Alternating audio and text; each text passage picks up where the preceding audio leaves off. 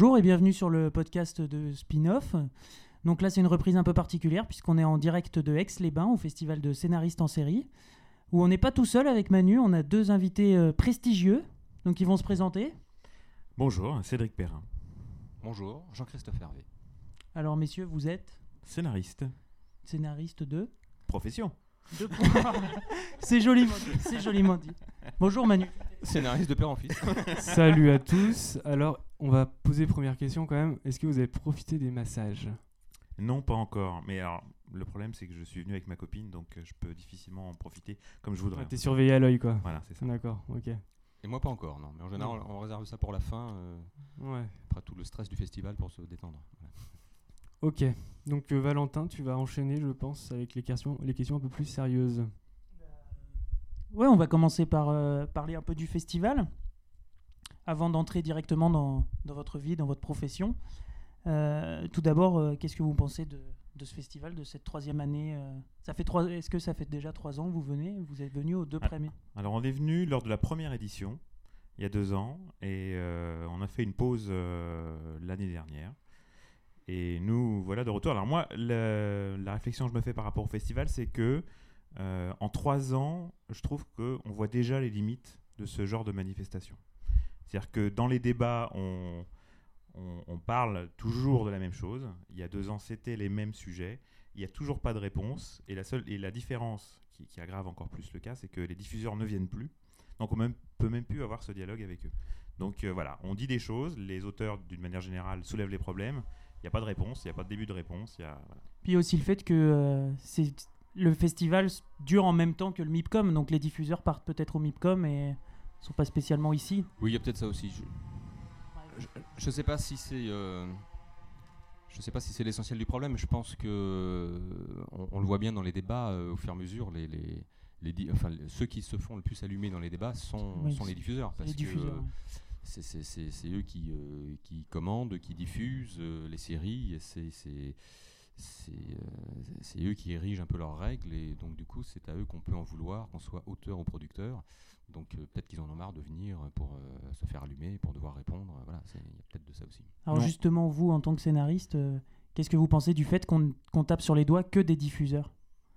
Non mais ce c'est pas le cas. C'est pas ce le qui cas. s'est un peu vu. C'est ce qui s'est un peu vu dans les dans, dans les débats, euh, non? Alors, ça- n'a rien à voir avec euh, ce qui s'est passé il y a deux ans, parce qu'on était là et, et Takis Candilis euh, nous avait fait le bonheur de venir et euh, il s'était fait allumer comme, comme rarement, donc, euh, donc je c'était un moment difficile pour lui. Là, aujourd'hui, c'est vrai qu'on, qu'on- que l'ensemble des auteurs tapent beaucoup sur les diffuseurs. Il y a aussi des mots qui sont prononcés envers les producteurs. Et puis il y a aussi un petit peu, malgré tout, d'autocritique. Euh, moi, j'ai, euh, enfin, on a mangé euh, ce midi avec beaucoup d'autres auteurs, et il y en a notamment un qui est un, auteur reconnu et qui signe beaucoup de scénarios pour la télévision française et qui a dit peut-être que si les fictions ne sont pas bonnes, c'est qu'on n'est pas compétent. Donc il y a aussi un peu d'autocritique. C'est-à-dire que c'est un festival de scénaristes et, effectivement, c'est- des débats entre scénaristes sur ça va pas bien, qu'est-ce qu'on pourrait faire pour euh, remédier à ça. euh, voilà, donc ça. Mais comme disait Cédric, il n'y a pas vraiment de solution au bout de trois ans, effectivement, qui apparaît. C'est toujours un peu les mêmes problèmes qui reviennent et c'est- toujours le même constat. En fait, c'est un festival de constats. C'est-à-dire que ça va pas bien, mais euh, on voit pas bien euh, ce qu'on pourrait faire pour, pour arranger les choses. Et puis surtout aussi, c'est l'occasion à chaque fois de s'apercevoir que notre fiction est en crise puisqu'on la met en parallèle avec des invités. Euh, la première année c'était les Américains, euh, l'année dernière c'était le Québec et cette année c'est les Anglais. Et à chaque fois il y a des, projections de, leur série et on se prend une claque parce qu'on voit la qualité d'écriture, la qualité de réalisation, d'interprétation.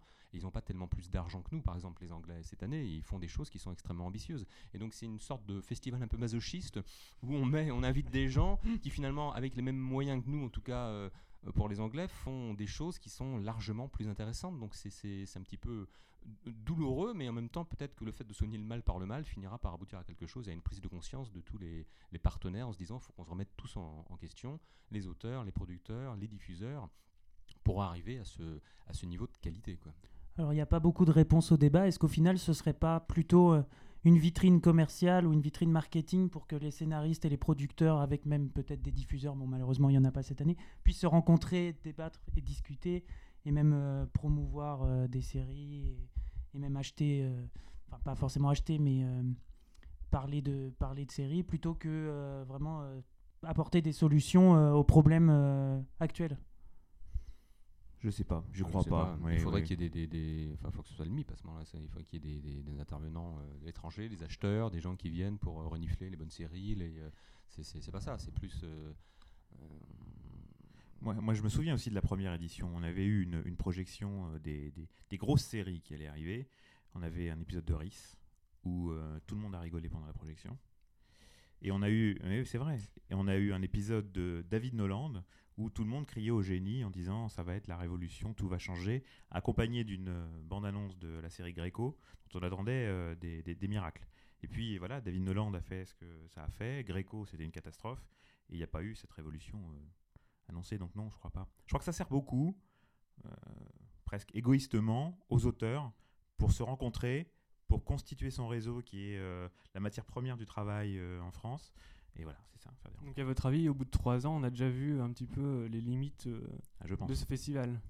Ça veut pas dire qu'il faut pas, faut Moi, je sais pas, faire. je, je serais peut-être pas aussi sévère Oui. que ça, parce que ça reste quand même un rendez-vous intéressant. Et, et- et je pense que, enfin, on dit qu'il n'y a pas de réponse. il y a pas, bon, petit à petit, l'oiseau fait son nid. C'est peut-être euh, microscopique les avancées. Peut-être que chaque débat fait que euh, euh, on en est un tout petit peu plus quand même avancé aujourd'hui qu'au tout premier festival, et qu'au fur et à mesure, les prises de conscience évoluent, les choses se font, on rencontre, voilà, les mentalités. Les mentalités vont évoluer très très lentement, mais si, si on fait jamais rien de cet ordre-là, de ce festival, c'est sûr que ça changera jamais. Donc c'est une petite pierre à l'édifice pour que, pour que ça puisse changer. Et Donc, alors, euh, à, à votre avis, euh, l'arrivée d'André Béraud à TF1, c'est plutôt une bonne chose Dans cette optique, justement, Mais de renouvellement euh, de la fiction française? Le départ de Takis Candilis, c'est forcément une bonne chose. Je crois qu'il n'y aura aucun euh, scénariste ici au festival qui dira le contraire. Mais non, mais c'est vrai. mais personne n'a l'air de le regretter. Voilà. C'était un système, c'était une façon de fonctionner, une façon de penser la fiction qui euh, a atteint ses limites et qui fait qu'on est arrivé dans, dans, dans des problèmes qui sont les nôtres aujourd'hui. Donc l'arrivée d'André Béraud avec un regard franchement extérieur, parce que là pour le coup c'est quelqu'un qui vient de l'extérieur, euh, et qui connaît en même temps très bien ce métier de la fiction et des séries et, voilà, et de l'écriture, fait qu'il y a un sang frais, on le voit bien, il y a de nouvelles séries, euh, il y a Flick qui est passé par exemple, je pense pas que Flick aurait ressemblé à ça si son prédécesseur était resté. D'ailleurs, je pense que je sais même pas si ça aurait vu le jour. Je crois qu'Olivier Marshall était, euh, Il était plutôt fâché. parti, il euh, était plutôt fâché. ouais. Et voilà. Donc, euh, et là, tout d'un coup, il y a une espèce de deuxième chance parce que je pense qu'il comprend dans quel sens il faut aller et est-ce que c'est une bonne série, tout simplement? Est-ce que c'est qu'une bonne fiction? C'est-à-dire qu'il est, euh, euh, voilà, il, il donne une nouvelle chance à cette chaîne qui a des gros moyens et qui a des talents et, et- et on voit bien que ça peut donner des résultats euh, intéressants. Donc oui, effectivement, je pense que c'est une bonne chose. Donc vous pensez qu'il y a un impact sur la production quand même de, de- de toute cette réflexion qu'il y a autour du, du festival? Vous pensez que ça va donner un impact à la production euh Peut-être pas cette année, mais au moins dans les années à venir ou, euh? Bah, je pense qu'on va vers le mieux et que, euh, et que euh, un festival comme celui-là participe à cette évolution. C'est- Il n'y aura pas de révolution, mais il y a une évolution. On va vers le mieux, je pense. Alors, euh, de manière concrète, euh, à quel euh, débat vous avez participé, enfin, assisté euh, euh, au secours du Alors, week-end on, alors, on a commencé par euh, la fiction française dans quel étagère Euh, voilà, où on avait donc une assemblée de scénaristes historiques. Des dinosaures. voilà, On peut euh, dire ça. qui, qui- qui- qui nous, Nous, on, nous, on le dit. C'est vous qui le dites, hein, nous on n'a rien Voilà. dit. hein. Nous, on le dit, on est nouveau dans le. On le dit. voilà, qui, qui, euh, devaient donner leur avis sur, euh, sur pourquoi on en était arrivé là. Alors qu'il suffisait juste, à mon avis, je pense, euh, simplement de les voir. Et c'était la raison pour laquelle on en est arrivé là. Et puis euh, ensuite, qu'est-ce qu'on a vu d'autre comme, euh, comme euh, débat sur les soaps, alors qui nous Oui. intéressait beaucoup, forcément. Il y avait beaucoup de monde d'ailleurs. Oui, ben oui. Il y avait beaucoup, beaucoup de monde et d'ailleurs, ils ont posé une fois une- à un moment la question qui c'est qui regarde des soaps? Il y a trois personnes qui ont levé la main sur une centaine. Oui, c'est parce qu'en fait, les scénaristes français ne regardent pas les soaps, mais par contre, les soaps font vivre beaucoup de scénaristes français. Donc, c'est pour ça qu'il y avait beaucoup de monde, parce qu'on se dit, les soaps, c'est l'une des rares séries où on engage des gens beaucoup quand même. Il y a un, un Donc flux oui, les gens sont intéressés Voilà. pour savoir comment ils pourraient se faire engager. Absolument, c'est tout à fait ça. C'est pour ça qu'il y écrire avait ça, et comment on pourrait bosser là-dessus. Mais, mais je pense que les scénaristes français ne regardent pas beaucoup de séries françaises de toute façon. Je- voilà, donc euh, les soaps en particulier. Alors, il y a une, frappe, une phrase euh, qui m'a frappé justement au cours de ce débat. C'est, euh, je sais plus exactement c'était qui qui l'a dit, mais il avait dit euh, c'est euh, le soap, c'est le plus grand espace de liberté dans la fiction française euh, actuelle. Et, en l'occurrence, c'était Plus belle la vie. Oui, je pense que voilà, C'était Plus belle la vie, en parce que l'occurrence.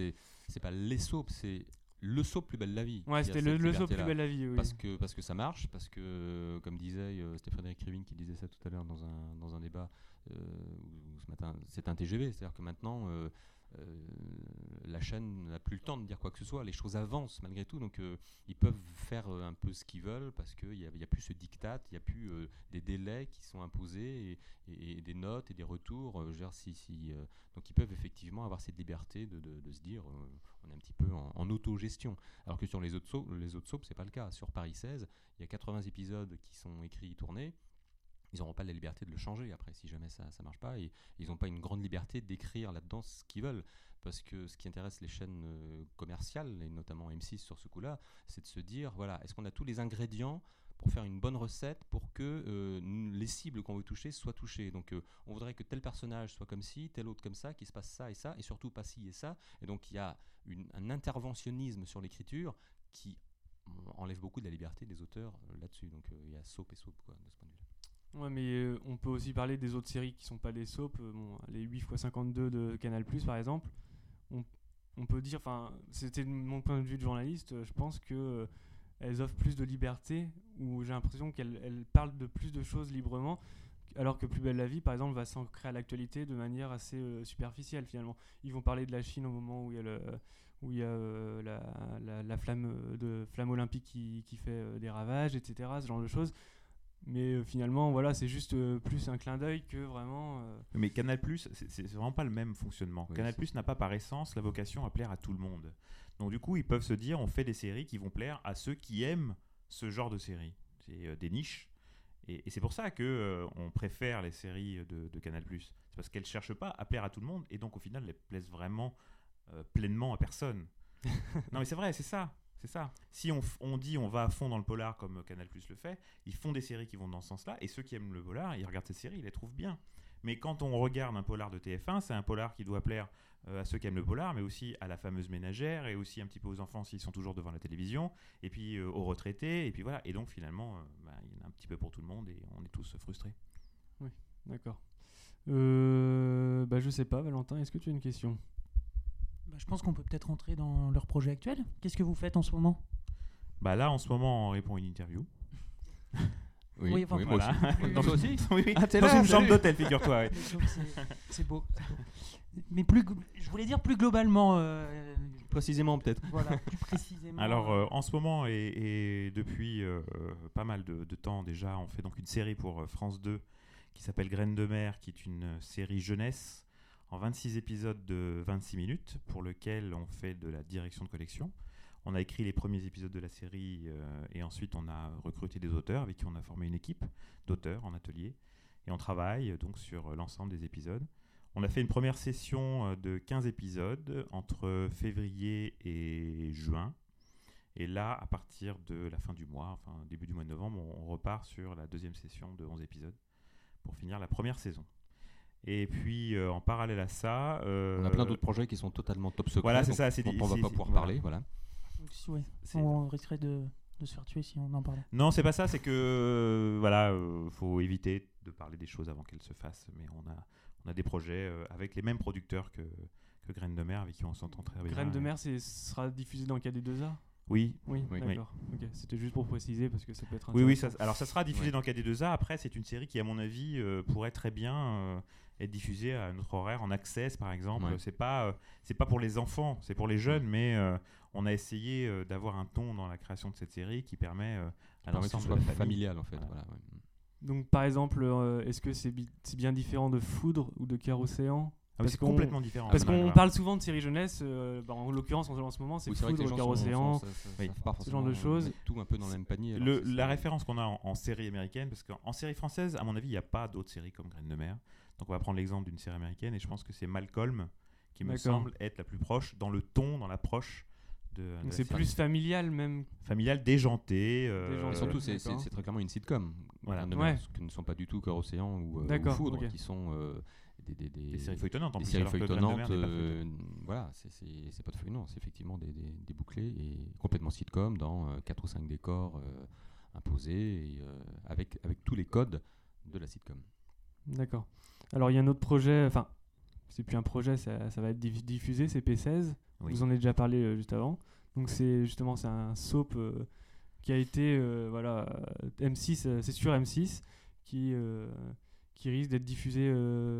À la fin de l'année, on a entendu au- euh, pendant le week-end, j'ai entendu ça. soit fin d'année, soit Ouais. début Ouais. 2009. ouais. donc vous n'êtes pas très au courant vous euh, même qui avez euh, travaillé sur euh, P16. euh, Mais personne n'est au courant. Même la production ne sait pas euh, quel, quel jour, enfin quel mois, ni quel horaire euh, sera euh, diffusée la série. Donc, Mais même peut-être que les responsables Oui. de la fiction d'M6 ne sont Non, pas au courant non plus de. Ce qu'il faut savoir, c'est Oui. que c'est pas une blague en dans, plus. dans toutes les chaînes, il y a euh, une, dichotomie entre les responsables de la fiction et les programmateurs. C'est-à-dire que les programmateurs sont des gens qu'on ne connaît pas, euh, qui, rasent les murs, je sais pas, qui, sont au sous-sol sans doute, euh, dans des bureaux, et on ne connaît pas ces gens-là, et même ils croisent jamais les gens de la fiction, et, c'est eux qui ont le pouvoir de programmer ça en fonction de règles qui sont les seuls à connaître, en fonction, je sais pas, ils doivent faire des équations extrêmement compliquées pour savoir qu'en face il y aura ceci, que ce sera la pleine lune, et que tout ça, et que voilà, et donc ils font peut-être des, des- enfin c'est des calculs à mon avis très très compliqués, donc et, et, euh, ils gardent ça pour eux, et puis un jour on apprend que c'est programmé, mais euh, Ouais. personne n'est au courant. Bah, c'est vrai que euh, tout à l'heure j'interviewais Martin Sauvageau et c'est ce qu'il me disait pour les Bleus, c'est que en gros le producteur était au courant de la diffusion trois semaines avant. Oui, oui, c'est oui, Ouais, ouais, pour les c'est pas- 50 Alors minutes, qu'aux États-Unis c'était un an auparavant ou six mois auparavant par exemple en ouais. Angleterre. Ou, euh, donc euh, Bon, je pense que M6, euh, c'est- plus, plus accentué que sur les autres chaînes, ce, ce genre de, de problème de programmation, je pense. d'accord. Est-ce que vous pouvez nous parler un peu de P16 euh Alors le, le- le nom officiel c'est Paris 16e maintenant. Voilà, Ça, Paris P16, Ça a changé maintenant Ouais. Oui, enfin PC c'est un nom de code un peu Mm. entre nous parce que c'est plus rapide à dire que voilà, mais, mais c'est Paris 16e, ça s'appelle maintenant. Qu'est-ce que vous voulez savoir? Le- le- le- l'is- Bah, Le pitch, ouais, par exemple. Alors le pitch, c'est euh, Lorraine, une jeune provinciale qui perd euh, ses parents et qui euh, est obligée, enfin obligée, qui, est accueillie par euh, euh, des gens qu'elle connaissait. Alors, dans la nouvelle version, je ne sais plus très bien si c'est des gens de sa famille. Non, je crois pas. hein, c'est des gens euh, qu'elle oui, connaissait euh, à Paris, dans, dans une riche famille euh, s'appelle Cipriani et qui est donc accueillie dans ce monde qu'elle ne connaît pas du tout parce qu'elle, forcément, elle vient de la banlieue, donc elle ne sait pas ce que c'est qu'un iPhone. Et euh, elle arrive chez des gens qui ont tout, euh, des chauffeurs, euh, en off, bien sûr. euh, et euh, elle va découvrir ce monde merveilleux euh, qui n'est pas aussi rose qu'elle aurait Donc pu le c'est penser. le, le classique euh, hors bocal du personnage qui se, qui se retrouve dans un environnement qui n'est pas du tout le sien. Voilà. Euh, disons que je me posais la question, c'est plutôt euh, un parallèle. euh, alors, disons que le, le- le parti pris un peu de, de Paris 16e, euh, c'est plutôt du genre Gossip Girl ou c'est un mélange entre Gossip Girl et Plus belle la vie ou on, on comprend pas trop en fait. Est-ce qu'il y a vraiment, euh, c'est- quoi le concept euh, de la série, le ton? Au départ, Paris 16 devait être euh, quelque chose comme plus un drama. Et euh, il y a un pilote qui avait été tourné dans ce sens, entièrement en décor naturel, qui durait 40 minutes. 52 même. 40. Bon, 40. Euh, et voilà, c'était plus l'esprit drama. Et après, M6 a décidé plutôt d'aller vers le soap pur, c'est-à-dire tourner en studio euh, à un rythme beaucoup plus industriel. Et donc, euh, c'est devenu. je sais, sais pas très bien comment le, définir. C'est. dans l'absolu, c'est un soap comme on connaît, c'est-à-dire comme effectivement Plus belle la vie ou comme Pas de secret entre nous, avec un esprit supplémentaire qui est l'esprit cult, de, de décalage. Oui. Donc voilà, donc on, Donc, le produ- producteur de Camelot notamment. euh, euh, et donc voilà, c'est ça le, c'est ça qu'on a, c'est ça que j'attends en tout cas, c'est de voir un soap un peu décalé. D'accord. Euh, bah ma foi. euh, Bah, je pense qu'on en a fini avec vos projets. Déjà Maintenant, on va Ah oui, ah oui avec nos projets. avec vos Ouais. projets. Ouais, avec vos projets. euh.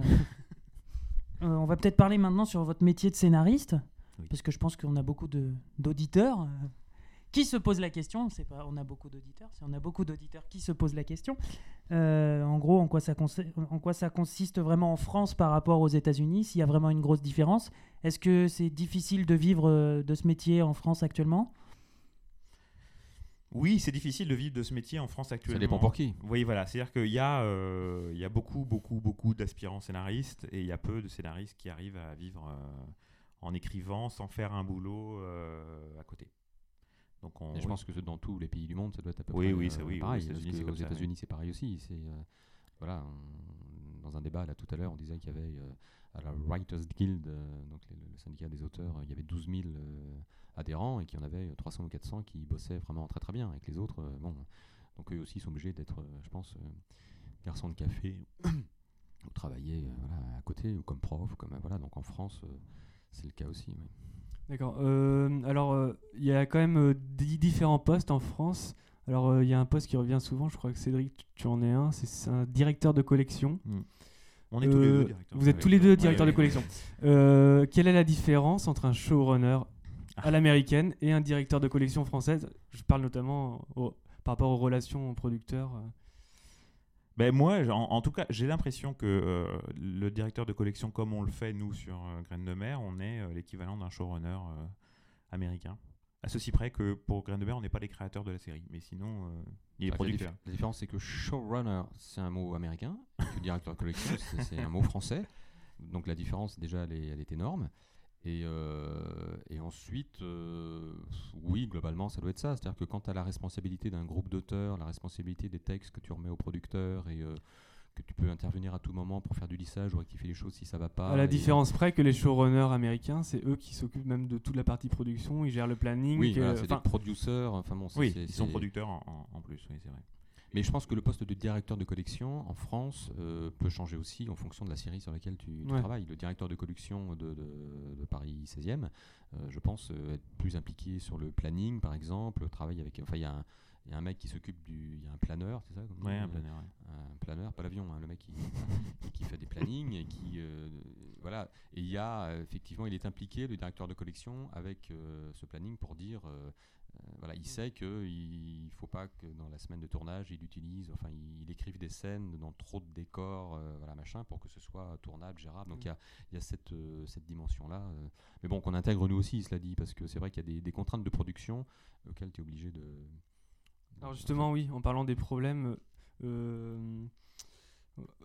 les scénaristes en France, euh, quel problème, à quel problème ils s'exposent dans les, justement dans les rouages de la production, notamment leur relation aux producteurs euh, Quelle est euh, leur possibilité de changer les textes que les scénaristes écrivent et même des diffuseurs Est-ce que les diffuseurs, ils ont même un mot à dire ou J'imagine que ça, ça dépend des chaînes, mais vous, Bah, tu sais, celui qui a le pouvoir, c'est celui qui a l'argent. hein. C'est partout euh, vrai dans tous les métiers, depuis les hommes des cavernes, je pense. Donc, le diffuseur, à partir du moment où c'est lui qui donne l'enveloppe pour faire euh, ta série ou ton unitaire, il a un pouvoir, effectivement, qui va jusqu'à imposer ce qu'il a envie d'imposer. C'est-à-dire que dans le bras de fer, c'est toujours le diffuseur qui gagne. S'il y a un conflit euh, sur quoi que ce soit, sur la dramaturgie, les personnages, euh, la couleur de la robe de l'héroïne, c'est le diffuseur qui gagne, de toute façon. Et après, c'est l'histoire de confiance. Il y a des diffuseurs avec qui on travaille et avec lesquels on a réussi à établir une relation de confiance, c'est-à-dire que ils nous écoutent. Ils, si on, ils ont un avis contraire au nôtre, mais qu'on arrive à leur faire comprendre que si on a pris une décision, c'est que vraiment on pense qu'elle est bonne et que c'est notre métier de, dire que ce qui fonctionne et ce qui fonctionne pas, euh, ils acceptent. Euh, voilà, de se laisser. euh, euh, bah, d'accepter quoi finalement ce qu'on ce qu'on dit. Il y a des diffuseurs avec qui c'est euh, c'est plus difficile et qui sont certains de, de, de tout savoir. Mais encore une fois, il y a aussi une différence, je pense, entre le service public et le- les chaînes privées là-dessus. C'est-à-dire que les enjeux sont pas les mêmes et les, euh, voilà, il y a plus d'interventionnisme clairement de la part des chaînes privées, que ce soit TF1 ou M6. Et c'est peut-être un peu plus cool du côté de France 2 et, France 3. Enfin, nous, par rapport à France 2, l'interlocutrice qu'on a euh, comme conseillère de programme chez France 2 qui s'occupe de Graines de Mer, c'est juste un bonheur parce qu'effectivement, on a un vrai dialogue avec elle.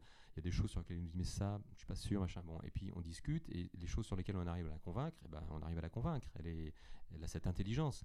Et puis les choses, et des fois, nous, on s'aperçoit qu'effectivement, elle a relevé un truc qui allait pas, qui collait pas. On se dit, ah oui, là, elle a raison. Et bon, voilà. Donc c'est un dialogue intelligent comme ça et il n'y a pas un diktat qui tombe de haut. Alors qu'il y a des chaînes où il y a un diktat qui peut tomber de haut et bon, voilà, à part, euh, à part se casser ou obéir, il n'y a pas d'autre choix. Et c'est aussi parce qu'avec cette série, on a la chance d'être sur euh, le, le- la fiction jeunesse qui est beaucoup moins exposée que l'Access ou le Prime. Et donc là, on a plus de liberté en plus. J'ai vraiment la, la sensation. Alors, on, on parle des chaînes, mais euh, on parle pas beaucoup du web. Est-ce que. Du quoi, tu- du- du, du, du web. Ah. Du web. D'Internet. Ah, Est-ce que vous pensez que, que ce serait une solution de développer les web-séries Oui, euh, pour le ton déjà, euh, parce qu'on peut se permettre euh, pratiquement tout euh, sur le web, alors que euh, sur la télé, à la télévision, c'est déjà beaucoup plus compliqué, parce qu'on a des annonceurs, on a des, euh, des chaînes de télévision qui veulent euh, faire attention à leur image, et je les comprends. Euh, Alors que sur le web, on peut, euh, on peut aller plus loin. Donc euh, voilà, je pense que vous allez parler de, la série Putain de série. Voilà, exactement. On voulait en venir. Ah, On voulait venir à. Putain de série. C'est beau. hein, on a- donc dirait. par euh, les- les- la même Making société Prod, que voilà Making Prod donc qui produit euh, Graines de mer. Euh, bah voilà, je pense que c'est une série euh, qui euh, qui montre toute la force de des web-séries, c'est-à-dire euh, un, ton euh, absolument libre euh, de Dave Cohen, l'auteur et le créateur de la série. et voilà, je pense que c'est- un vrai bonheur. alors c'est un vrai bonheur en tant que spectateur de voir une série comme ça. Ça a dû être un vrai bonheur pour Dave de l'écrire dans ces conditions.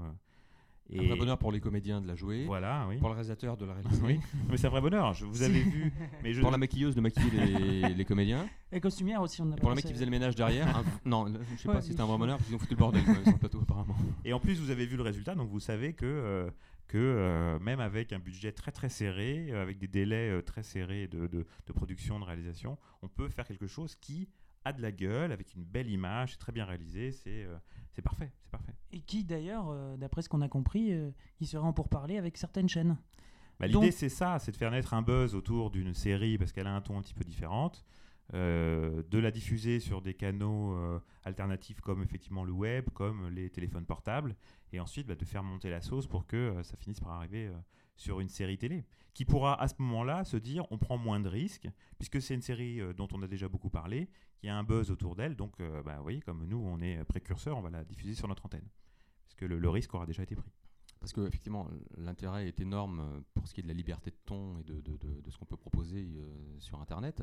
Après, reste à trouver l'économie de ce truc-là pour que tout le monde euh, puisse s'en sortir. Les producteurs, les auteurs qui écrivent, les réalisateurs. Faut, voilà, pour l'instant, l'économie euh, d'Internet, voilà, c'est un truc qui reste à inventer. Ça va se faire petit à petit. Et effectivement, s'il y a un débouché sur les chaînes, ça peut apporter aussi de, l'eau au moulin et de l'argent moulin. Que, voilà, ça peut être un système, ça peut commencer sur Internet. Ce qui marche pas du tout sur Internet ben, verra jamais le jour, par exemple, ou bien ce qui fait un super buzz ou euh, attire vachement de gens sur, euh, sur Internet peut trouver un débouché sur les chaînes. Et oui, ça peut, ce, circuit-là peut, euh, peut être intéressant. C'est ce qui se fait même d'ailleurs un peu, enfin, j'extrapole un peu, mais par exemple quand on voit pour, euh, pour Camelot ce qui se fait sur, sur M6, où ils font vraiment au départ une mini-série, et après ben, c'est passé en prime une heure et demie, donc au final ils ont, ils ont vu que ça marchait, donc euh, ils ont adapté euh, en Ah non, mais quand euh, quelque chose marche, il n'y a oui. plus de limite. Hein. Ouais, bah. en Ouais. fait, euh, Après, c'est Donc, adapté final, voilà. j'avais posé la question justement, et au final, est-ce que ce serait pas eu une solution? Parce que je ne pense pas qu'il m'ait compris lors de la conférence, vu comme je m'étais fait casser. est-ce que ce serait pas une solution de développer des mini-séries, quitte à après euh, les, les rendre en 52 minutes ou en... Non, mais on peut jamais savoir ce qui va marcher ou pas, que ce soit en mini-série pour le web ou en 52. euh, c'est à chaque fois un, un pari. euh, Donc, euh, de toute façon, une, Et- une mini-série qui marche a toujours vocation à devenir quelque chose Oui. de plus gros, et, euh, ou même un film au cinéma, comme on le voit avec Espace Détente, ou avec. euh, voilà, c'est c'est toujours. euh, bon, oui, à partir du moment où ça marche, c'est sûr que ça peut devenir autre chose. Oui. Vous avez des projets personnels en dehors de, de ceux que vous nous, vous nous avez on peut parlé pas parler. mais c'est vrai que nous, on, est- on a aussi euh, en projet. Des séries une- personnelles en fait euh, en train de... à l'écriture? Euh, ben, on a effectivement, donc, euh, comme je le disais, une, euh, un projet de web série euh, également euh, sur euh, le même modèle économique que Putain de série. euh, donc voilà. Oui, donc euh, en parlant du modèle économique, euh, je précise juste euh, à nos auditeurs qu'on a fait une interview de Making Prod qui nous en a parlé de putain de série et de son modèle économique notamment, qui est euh, en grande partie, enfin une bonne partie est financée- pourrait être financée par le placement de produits. Effectivement. oui. Euh, donc il nous avait sorti une, un chiffre assez euh, hallucinant, 25% du budget des séries américaines, c'est du placement de produits. Mhm. Donc, euh, et ils veulent, ils comptent développer ça. Et donc, euh, vous, votre série qui serait, qui serait Oui. euh, dans ce type-là, Oui. euh, Elle est parfaite pour du placement de produit. Ah oui, c'est D'accord. Elle est, elle est Ouais, presque ouais. faite pour ça. On n'y avait pas pensé, mais elle est- voilà. Pour ceux qui nous entendent, cette série est parfaite pour du placement de produits. l'appel est passé. D'accord, bah euh, Valentin. Manu Ah, ah fais-moi le mariole. Cédric Voilà, donc on a fait le tour. Euh, bah écoutez, euh, je sais pas, à moins que vous ayez un appel à faire passer, autre que celui que vous. Moi, je vends euh, une voiture euh, bon état, 107 000 km, mais bon, attention, elle est bien entretenue. hein, D'accord. diesel. Contrôle technique, c'est bon Ah, contrôle technique, oui. impeccable. Nickel. Ouais. Bon, bah c'est bon. D'accord, donc ça fera passer. Voilà. Et moi, j'ai j'ai quelque chose à dire aussi, c'est qu'on mange cette année beaucoup, beaucoup moins bien qu'il y a deux ans. Oui. C'est vrai Ah, ça, c'est- Ah bah écoutez, aussi, nous euh, on est, on est très satisfaits. Bon, en même temps, c'est le, le premier, le, le premier festival qu'on fait, donc euh, on n'a pas trop d'éléments de comparaison. Mais on est, on est plutôt satisfait de non, peux la nourriture, dire, de la boisson aussi. C'est moins bien. Manu, beaucoup moins bien. C'est moins bien que les autres fois. si vrai vous étiez venu avant, vous, Ouais. vous verriez les différences. Mais bon, voilà. Et on trouve qu'il y a beaucoup de monde aussi, mais apparemment on Mais nous a dit qu'il y avait moins de monde que les années précédentes. Ah, bah, je sais pas, moi je trouve qu'il y a plus de monde que Ouais. la première Ah année, oui, oui, beaucoup effectivement. plus. La preuve, on n'a pas pu s'asseoir hier soir euh, pour euh, manger, justement. Donc, euh, il y avait plus de monde debout que de gens assis Ouais. aux tables. Enfin, c'est, c'est- non, non, il y, a- il y a plein de gens, je pense. D'accord. Et puis il fait beau, et c'est, c'est- voilà, Aix-les-Bains, c'est une petite ville euh, ravissante. C'est Mm. une très bonne idée d'avoir fait ça là. C'est, c'est un dépaysement pour nous, Parisiens, qui, qui sommes dans la grisaille. En plus, il fait super beau à chaque fois, il commande le beau temps. Donc, euh, de ce point de vue-là, ça va. Ça permet de, de faire des rencontres euh, toutes des Professionnel, professionnel, bien sûr. Oui, professionnel, Ouais, bien sûr. Pas, pas avec des professionnels. Des rencontres, non, non, on est d'accord. Des rencontres professionnelles. Oui, parce qu'on n'en a pas vu encore des professionnels. euh, Enfin, si, enfin, je me, je me comprends. Euh, et au niveau des projections, vous avez assisté à des projections euh On a eu une, une belle soirée, quoique un peu longue, hier de fiction anglaise, avec euh, euh, et Ashes Trois to séries, Ashes, ouais. voilà, euh, Party Animals et Celtic Road? voilà, Voilà. Euh, voilà, c'était c'était bien. Ouais, oui, mais ça montrait toute la diversité Voilà, ouais. justement de, de- des séries anglaises et montrer qu'on peut faire des choses avec pas énormément d'argent euh, et faire des choses qui, qui décapent, qui sont originales, qui sont bien foutues. Alors, pour juste pour mieux connaître un peu vos goûts en matière de séries, vous, vous vos séries références, c'est plutôt, euh, c'est plutôt quoi? Alors, Moi, J'aime beaucoup les séries pakistanaises. On n'en parle pas assez. alors, mes deux séries préférées sont Battlestar Galactica et euh, Friday Night Lights. D'accord. Moi j'aime beaucoup euh, Desperate Housewives et euh, y a un tas d'autres. euh, 24 heures chrono, voilà. Ouais, Damages, euh, Damages, Swingtown. oui, euh, Swingtown que j'ai adoré aussi. Enfin voilà, mais c'est, il y en a beaucoup, beaucoup. Bon, ce, qu'on- ce qui se disait aussi dans les débats, c'est que attention, ce qu'on voit en France, c'est la crème de la crème des séries américaines et qu'il y a quand même un sacré paquet de merde là-bas qui, qui arrive jamais jusqu'ici. Donc euh, c'est Alors ça, moi j'ai toujours un petit euh, son de cloche différent par rapport à ça. Je pense que on voit surtout des séries qui marchent aux États-Unis et qui marchent aussi en France, comme les experts. Nous, en tant que journalistes et notamment sur Spin-off, on, on considère pas que, les experts c'est vraiment la crème de la crème. C'est après, euh, c'est une question de point de vue, mais euh, par exemple, Six Feet Under ou Les Sopranos, ça marche pas en France, quoi. Et on les voit quasiment pas, ils sont diffusés. euh, Mais, euh, Est-ce que c'est bon, après, c'est- on c'est sait que quoi C'est l'œuf et la poule. C'est Voilà, euh, c'est ça, elles c'est le problème diffusées aussi. à 1h du matin et ça marche pas. Non, mais c'est, c'est- euh, ça marche pas, donc elles sont diffusées à 1h Oui, du matin. donc on, sait jamais euh, vraiment. Enfin, je parlais juste des séries qui arrivent jusqu'à nous et qu'on peut voir, que ce soit euh, quand on est insomniaque ou pas. Mais on peut, on peut avoir cette chance de les voir. On peut les trouver en DVD euh, dans, tout bain, dans toute bonne librairie. Non, je crois euh, que je, je comprends ce que tu dis pour euh, on en a déjà parlé je crois via les blogs par rapport aux, aux séries comme les experts c'est quoi qu'on en pense moi je suis pas un fan des experts parce que c'est pas ma cam j'aime pas trop les séries policières comme ça mais quoi qu'on en dise c'est- c'est bien écrit et c'est bien fait après voilà c'est des séries de network c'est fait pour rassembler et, et c'est vrai que c'est moins intéressant que euh, que Dexter euh, ou en tout cas les deux premières saisons Non mais on Et- aime, on n'aime pas, mais c'est vrai que la facture est, est- est belle, quoi. C'est, il y a une, c'est, c'est- c'est bien mis en production, c'est bien écrit. C'est, il y a- moi je trouve qu'il y a des vrais Enfin, personnages. c'est un peu toujours y la même chose. mais oui Mais oui, mais, euh, mais, Ah, mais- bah oui, mais donc dans ce cas-là, il n'y a, tellement- plus il y a plus vraiment de créativité, il n'y a plus vraiment de. oui, on peut dire ça de, de 95% des séries policières à ce moment-là. euh, que c'est toujours la même chose. Oui, le principe, Euh, c'est toujours je le dis, oui, si vous voulez. Non mais c'est- le principe c'est de trou- trouver euh, celui qui a tué. Donc euh, voilà, et comment éventuellement. Mais, euh, Non mais nous, on est intéressé par, je, je sais, on est intéressé par les mêmes séries, mais il y a beaucoup de gens, beaucoup beaucoup de gens qui sont intéressés par ces séries où on leur raconte toujours la même chose, qui a tué et qui ont envie de suivre un spectacle. C'est vrai que je comprends aussi le principe, c'est-à-dire euh, la ménagère ou pas forcément Mais la pas- pas ménagère, forcément mais la ménagère. le- le- la personne qui travaille, qui rentre le soir et qui n'a pas envie. Moi, c'est vrai que j'en discutais avec mes parents qui n'ont pas envie de suivre une série euh, pendant 22 épisodes où euh, l'histoire elle se déroule sur 22 Oui, oui. épisodes, alors que euh, les experts, eh ben, c'est une série qui se déroule sur. euh, Enfin, l'histoire se déroule sur un épisode Oui. et donc ils sont pas obligés de regarder euh, toujours, euh, enfin, les épisodes à la suite pour comprendre. Et c'est vrai que je comprends aussi le principe. Euh, mais bon, c'est vrai qu'au niveau euh, créativité, euh, il y a certains. Oui, mais ce que je trouve quand même dans cette série, c'est que à l'inverse de pas mal de séries euh, françaises, euh, elle n'est pas bête cette série. C'est pas une série idiote. C'est pas une série avec des personnages idiots. Non, mais c'est une série un peu superficielle quand même. C'est très axé sur. euh, déjà, c'est produit par Bruckheimer et Bruckheimer, euh, que ça soit au cinéma ou en série, euh, c'est très superficiel. Euh, Pas et vas-y que j'utilise des, euh, mouvements de caméra à la J'ai mort. pas vu tous les épisodes des experts, mais il y a des choses qui, qui, qui- qui peuvent aller assez loin. Il y a des personnages qui sont assez torturés. Il y a des choses. euh, Enfin voilà, c'est pas une vision bête de de de. Et de puis la- ça fait du bien de- de parfois la le superficiel. Il peut y avoir de la Ah oui, je suis et hein. du superficiel. Oui, je veux dire, si les euh, deux existent. Agatha Christie, c'est superficiel aussi, si on veut. Tu vois, c'est pas, c'est pas non plus euh, des choses extrêmement philosophiques, extrêmement voilà, mais c'est bien foutu. C'est, c'est un peu le cas de beaucoup de, de polars, de choses qui sont comme ça euh, construites sur des intrigues et le plaisir de savoir. C'est plus ça, c'est le plaisir de ah comment il a fait, ça va être qui, j'étais sûr que c'est lui, mais non et tout. Bon, voilà, c'est, ce, ce côté qu'on, retrouve depuis longtemps. euh, quand, tu, quand tu racontes une histoire à tes mômes, euh, tu commences par il était une fois, il a envie de savoir comment ça va se passer, ils s'en foutent de savoir si c'est sup- superficiel ou pas.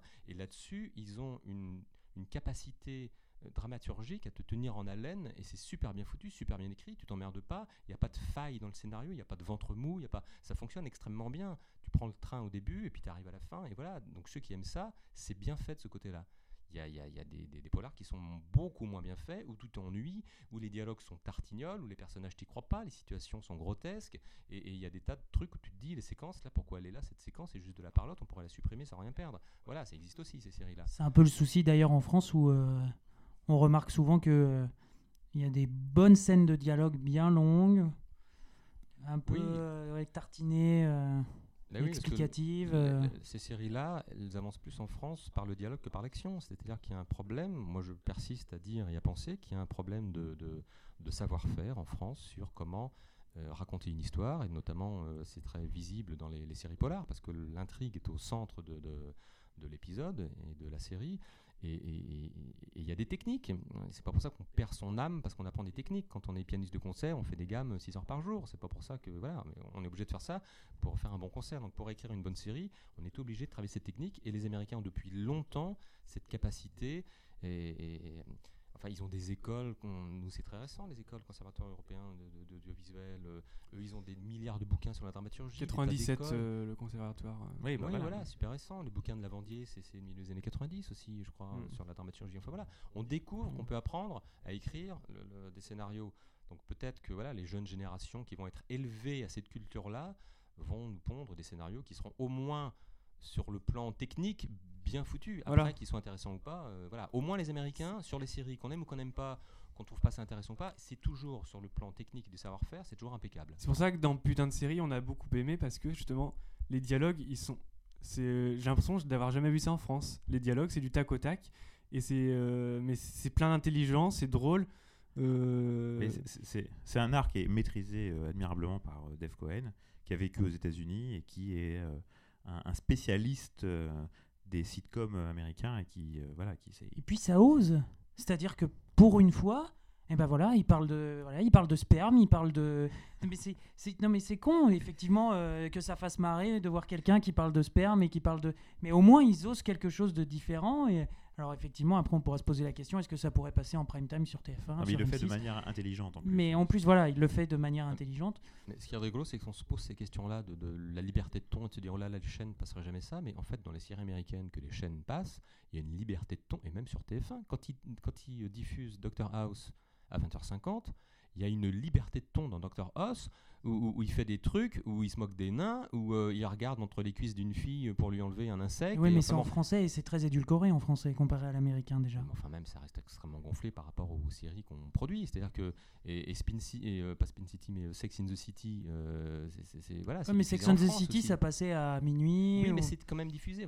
Donc, il y a quand même, on peut, on accepte des Américains des choses qu'on diffuse, on se dit voilà, ça va pas choquer. Et j'ai l'impression que sur le web, ça va être pareil, c'est-à-dire qu'on peut diffuser des choses en Mhm. se disant on peut parce que cet espace-là, cet espace-là, ça, ça choquera pas. Donc tout l'intérêt, effectivement, si un jour on arrive à faire passer les séries françaises du web euh, aux chaînes euh, de, de télévision.